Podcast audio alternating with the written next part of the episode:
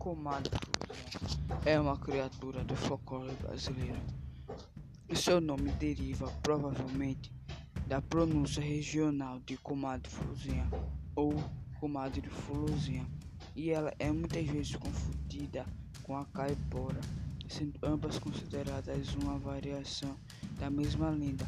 Em alguns lugares acredita-se que ambas sejam o mesmo ser.